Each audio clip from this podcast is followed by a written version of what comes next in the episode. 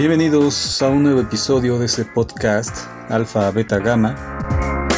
Y el día de hoy les voy a les voy a leer dos relatos cortos, muy breves, de un escritor, un escritor español que se hace llamar FJ Sanz. Es un escritor de, de nueva fantasía y ciencia ficción. Ha escrito muchos libros. Y por ejemplo, aquí una reseña. Eh, es, famoso, por supuesto, no es un, un autor nuevo. Ya tiene amplio camino recorrido en el mundo editorial, en el ámbito de la nueva fantasía épica.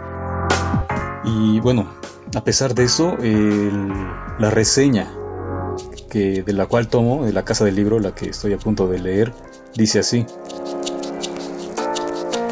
F.J. Sanz es uno de los autores emergentes de la nueva fantasía épica, entre paréntesis fantasía 2.0, del panorama español.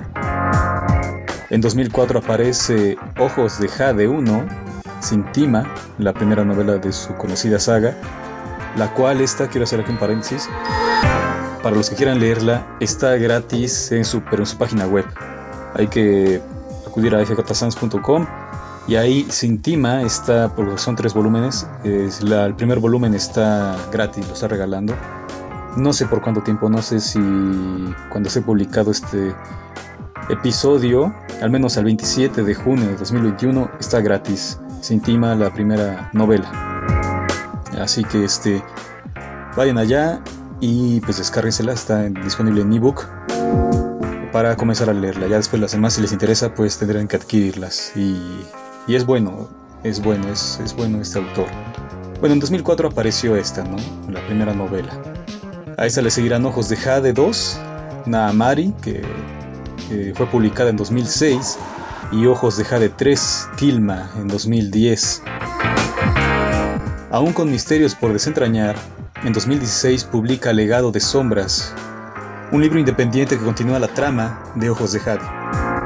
Con Donde reside el honor de 2017, FJ Sanz marca un punto y aparte en su trayectoria literaria, sumergiéndose en las retorcidas tramas de la fantasía oscura, más dura y descarnada. En fantasía y ficción en pequeñas dosis del libro, que les voy a leer dos relatos, este, me pareció excelente. Eh, es del 2015. Eh, reúne una antología de relatos breves, una sorprendente mezcolanza de estilos, siempre englobados en el género de ficción. Así que ahora, pasando a este libro, a su libro Fantasía y Ficción en Pequeñas Dosis, que este también está gratis, al menos yo lo vi en Google Play, está gratis. Ahí hay otros libros también del mismo autor, gratis. Pero del que les voy a hablar van a encontrar los dos relatos que les voy a leer eh, acá. Eh, se lo pueden adquirir en Google Play, voy a dejar el enlace. Fantasía y ficción en pequeñas dosis. La sinopsis de fantasía y ficción en, en pequeñas dosis dice esto. En una sombría taza de retorcida filigrana gótica, mezclamos un chorrito de fantasía épica tradicional, una cucharada de ciencia ficción apocalíptica y unas gotas de resumante terror paranormal. Todo ello aderezado con la cantidad justa de deseo, pasión y violencia. Fantasía y ficción en pequeñas dosis es el resultado de esta mezcla explosiva de géneros y estilos literarios. Y es cierto, ¿eh? Yo leí todo el libro. Es breve, también es breve, tendrá unas 150 páginas. Se puede leer muy rápido, muy sencillo. A pesar de que hay algunas, por digamos, por decirlo así, temas o referentes, mejor dicho, a videojuegos a los cuales yo no he tenido acceso, no, no suelo jugar videojuegos eh, se puede leer de manera este, individual, autónoma, eh, sin tener, digamos, que sea obligado, ¿no? La referencia, que sea la referencia sea obligatoria para comprender el relato. Por ejemplo, tiene referentes a, Warcraft, muchos, hay muchos relatos basados en, en ámbitos, en ambientes y en personajes de este videojuego. Pero los que más me gustaron Fueron varios, por supuesto, me gustó todo el libro. Pero me gustaron dos de forma puntual porque no me gusta el optimismo. No, no me gusta cuando las cosas salen bien. Me gustan los finales trágicos, eh, con toques de humor negro, en fin. Y FJ Sanz nos brinda dos relatos excelentes en ese libro, fantasía y ficción en pequeñas dosis. Así que voy a leer primero, solo son dos los que voy a compartirles para darles, para tirar ese anzuelo, para ver si, si les gusta el libro. El primer relato que voy a leerles se llama Un cable suelto. Relato de ficción escrito el 18 de octubre de 2006. ¿Qué hay, Biff? Absorbido como estaba, analizando los datos que aparecían en la pantalla de su portátil, no pudo menos que sorprenderse ante la inesperada visita. Max se giró en la silla, sin hacer intención de levantarse.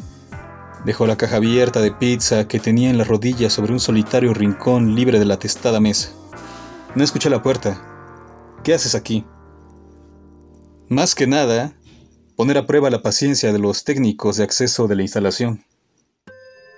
No dudó en hacerse con otra silla y sentarse junto a su antiguo compañero. Tras un momento de silencio, continuó. Y supongo que la expectación estaba pudiendo conmigo. ¿Lo tienes? Biff no contestó. Solo sintió levemente con la cabeza. ¡Lo tienes! ¿Qué es? Es... Espera. Max entornó la mirada, inseguro los sistemas de monitorización y escucha desconectados. ¿Tú te crees que soportaría estar metido en un sitio como este y que encima me estuvieran vigilando como si fuese un criminal? No, chicos, apuntó pasando de una mano a otra sus pequeños filtros de fibra óptica. Que trabaje con vosotros no significa que trabaje para vosotros. Pero terminarán por darse cuenta. ¿Qué va? Estos inútiles son tan cuadriculados, con sus controles y protocolos, que no me ha costado nada aprender sus secuencias de revisión, explicó divertido. Antes de cada inspección, los vuelvo a conectar y listo. Como siempre tan confiado. Ya veríamos si no tuvieses ese cerebro tuyo, si te permitieran que te tomases tantas libertades. Y es posible, pero el hecho es que estos estúpidos me necesitan más que yo a ellos concluyó con suficiencia. Así que pienso aprovecharme cuanto pueda. Está bien, Biff. Pero vamos a lo que nos interesa. ¿Has conseguido descifrarlo? ¿Acaso lo dudas? Lo dudaré hasta que me demuestres lo contrario, sentenció Maxwell. Entonces, mira esto. Biff pulsó unas cuantas teclas en su ordenador y en la pantalla comenzaron a aparecer líneas y líneas de código en un ciclo aparentemente sin fin. ¿Qué demonios es todo esto? Eso mismo pensé yo en un principio, pero cuando le fui pillando el truco, me fui dando cuenta de qué iba. ¿Y? preguntó Maxwell con insistencia. Bien, si no me equivoco, creo que se trata de un monstruoso sistema de monitorización ¿Cómo que de monitorización? ¿Qué es lo que monitoriza? A nosotros, respondió, encogiéndose de hombros. Bueno, es decir, no a nosotros concretamente, sino a todo el planeta. Resulta que no somos más que un enorme experimento. ¿Cómo? Maxwell no daba crédito a lo que estaba oyendo. Lo que te digo, la Tierra no es más que una gran probeta de ensayo, con un gigantesco ordenador supervisando y recogiendo todo cuanto ocurre en su interior. Debes estar de broma. Pues espera escuchar esto, declaró Biff con ligereza. El experimento salió mal. Por favor, explícate. Según he podido imaginar, y ya es mucho decir, este ensayo debería haber concluido hace millones de años antes de que los dinosaurios dominaran la Tierra. Por supuesto, mucho antes de la aparición del hombre. no deberíamos haber existido.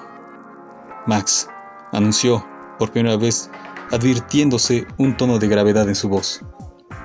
Ni nosotros, ni ningún otro animal de nuestra historia. Solo aquellos primeros protoseres debieran haber sido sometidos al estudio de aquellos que ingeniaron toda esta maquinaria. Me da pánico, pero creo que estás hablando en serio, Biff. Muy en serio. Entonces, Maxwell fue tirando del hilo de sus enmarañados pensamientos. ¿Por qué seguimos aquí? ¿Por qué algo falló? ¿Y eso lo has averiguado mirando esas columnas de datos? Señaló con el dedo la pantalla del portátil que aún había dejado de mostrar ininteligibles líneas de código. Biff giró la silla y por primera vez se encaró a su amigo. ¿Sabes en qué consiste el código binario? Pues en que puede tener dos estados, uno o cero, encendido o apagado, pasa o no pasa, corriente. Algo así, aceptó. Y ya has visto de lo que son capaces nuestras maquinitas con tan solo dos de esos estados que mencionas, ¿no? Ajá. Pues para que entiendas cómo va esto, piensa un momento en este ejemplo. Imagina que desde 0 a 5 voltios es un estado, de 5 a 10 otro distinto, de 10 a 15 otro, de 20 a 25, de 25 a 30, y así hasta cuándo. ¿Acaso no hay límite? contestó con una sonrisa. Dios santo. Max no salía de su asombro. No te preocupes, sí hay un límite. Como te decía antes, al contrario que nuestras máquinas que interaccionan en un medio inorgánico, este es orgánico. Y una membrana, por evolucionada que esté, no es capaz de soportar una corriente de intensidad infinita recorriendo sus tejidos sin ser destruida. Entonces, ¿cuál es el límite? No lo sé, aún no he sido capaz de encontrarlo. Maxwell resopló, superado por la magnitud de todo aquello. ¿Y me dices que todo el sistema está programado así? ¿Cómo has podido entender algo? Bueno, no he dicho que todo el sistema esté programado de este modo, confesó Biff, echando mano a una de las pocas porciones de pizza que permanecían intactas. Al parecer, existe una serie de terminadores encargados de llevar a cabo tareas más sencillas y rutinarias, que no precisan de un entorno tan complejo para cumplir con su función. Solo utilizan cuatro estados. Max lanzó un silbido. Siguen siendo números muy altos, Biff. ¿Cómo lo has hecho? ¿Sabes la cantidad de potentes y caros ordenadores que hay en el mundo? En oficinas y hogares, con sistemas operativos desprotegidos, ante intrusiones, que solo se utilizan para escribir textos, correos y navegar por Internet. Es una verdadera pena que no se empleen para fines más elevados. El asombro que expresó la cara de Maxwell alimentó el insaciable ego de su rebelde compañero. Sí, he programado un pequeño virus que me ha permitido interconectarlos a todos. Bueno, no a todos, pero sí a varios millones y utilizarlos para descifrar el lenguaje de estos terminadores. Estás loco. Gracias. Y aún así fueron suficientes, ni de lejos. Entonces, llámalo pericia, instinto, suerte o intuición femenina, llámalo X. El caso es que lo he conseguido. Pues no sé a qué esperas para contármelo. Bien. Biff hizo una de sus dramáticas pausas, como siempre que se disponía a revelar algo importante. Incluso mirándolo muy por encima resulta tremendamente complejo para mí. Pero te lo explicaré de una forma más fácil de entender. ¿Qué es lo primero que debe hacerse cuando das al botón de encendido de tu ordenador y este no hace nada? Max no necesitó pensarlo mucho. Puedes comprobar que está enchufado. Al escuchar aquella esperada respuesta, Biff se tumbó en la silla y cruzó los brazos frente al pecho, esbozando una enigmática sonrisa cargada de presuntuosa superioridad. No. No me irás a decir que este superavanzado sistema extraterrestre ha fallado por culpa de un cable suelto. Para que te fíes de la tecnología. Aunque sea alienígena. ¡Increíble! Ahora bien, interrumpió Biff, volviendo a enderezarse en la silla y reclamando la atención del otro. Si estuviese en tu mano poder volver a cerrar el circuito para que finalice el experimento y purgar así la probeta contaminada de una vez por todas, antes de que el virus afectase a otros ecosistemas limpios y controlados, ¿tú qué harías? En esa ocasión, Maxwell se lo pensó mejor y tardó más tiempo en contestar. Cuando lo hizo, su voz sonó grave, casi solemne, aunque apenas fue un susurro. Lo cerraría. Menos mal. Creía que de verdad se había extinguido la vida inteligente en este planeta. ¿Lo vas a hacer? Ya lo he hecho, afirmó sin más, poco antes de que entraras por la puerta. Supongo que todavía quedarán unos cuantos minutos. Y mientras tanto, coge un trozo de pizza. Aún está caliente.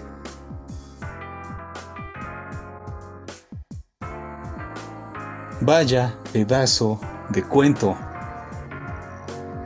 A mí me encantó, sobre todo eso, no determinar, o sea, el humano, todos nosotros, claro, por supuesto, la perspectiva de este autor y también la mía, pero pienso eso, que somos un error contra natura, de la naturaleza, vamos contra natura.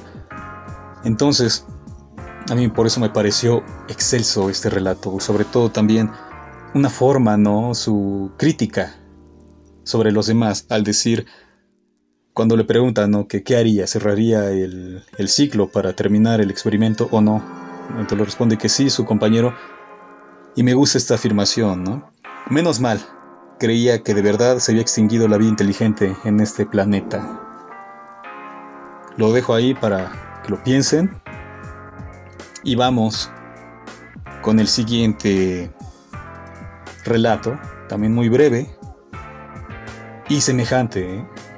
Tiene que ver con esa misma línea que me encantó.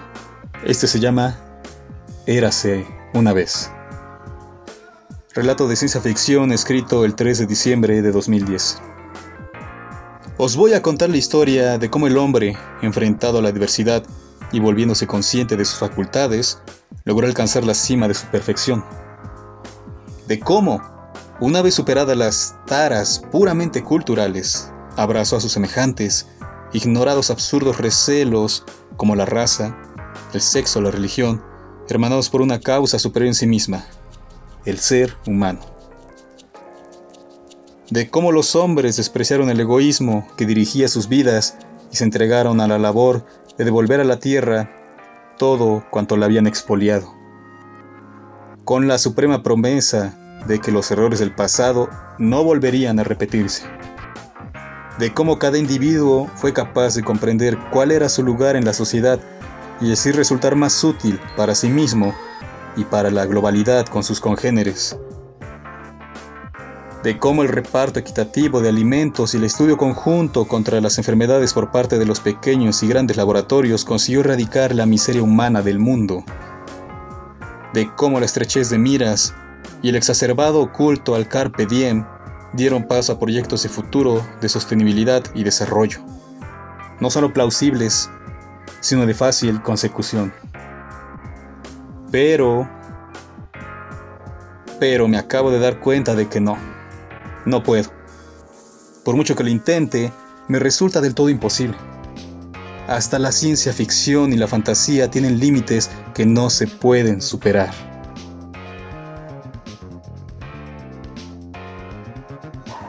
Vaya relato.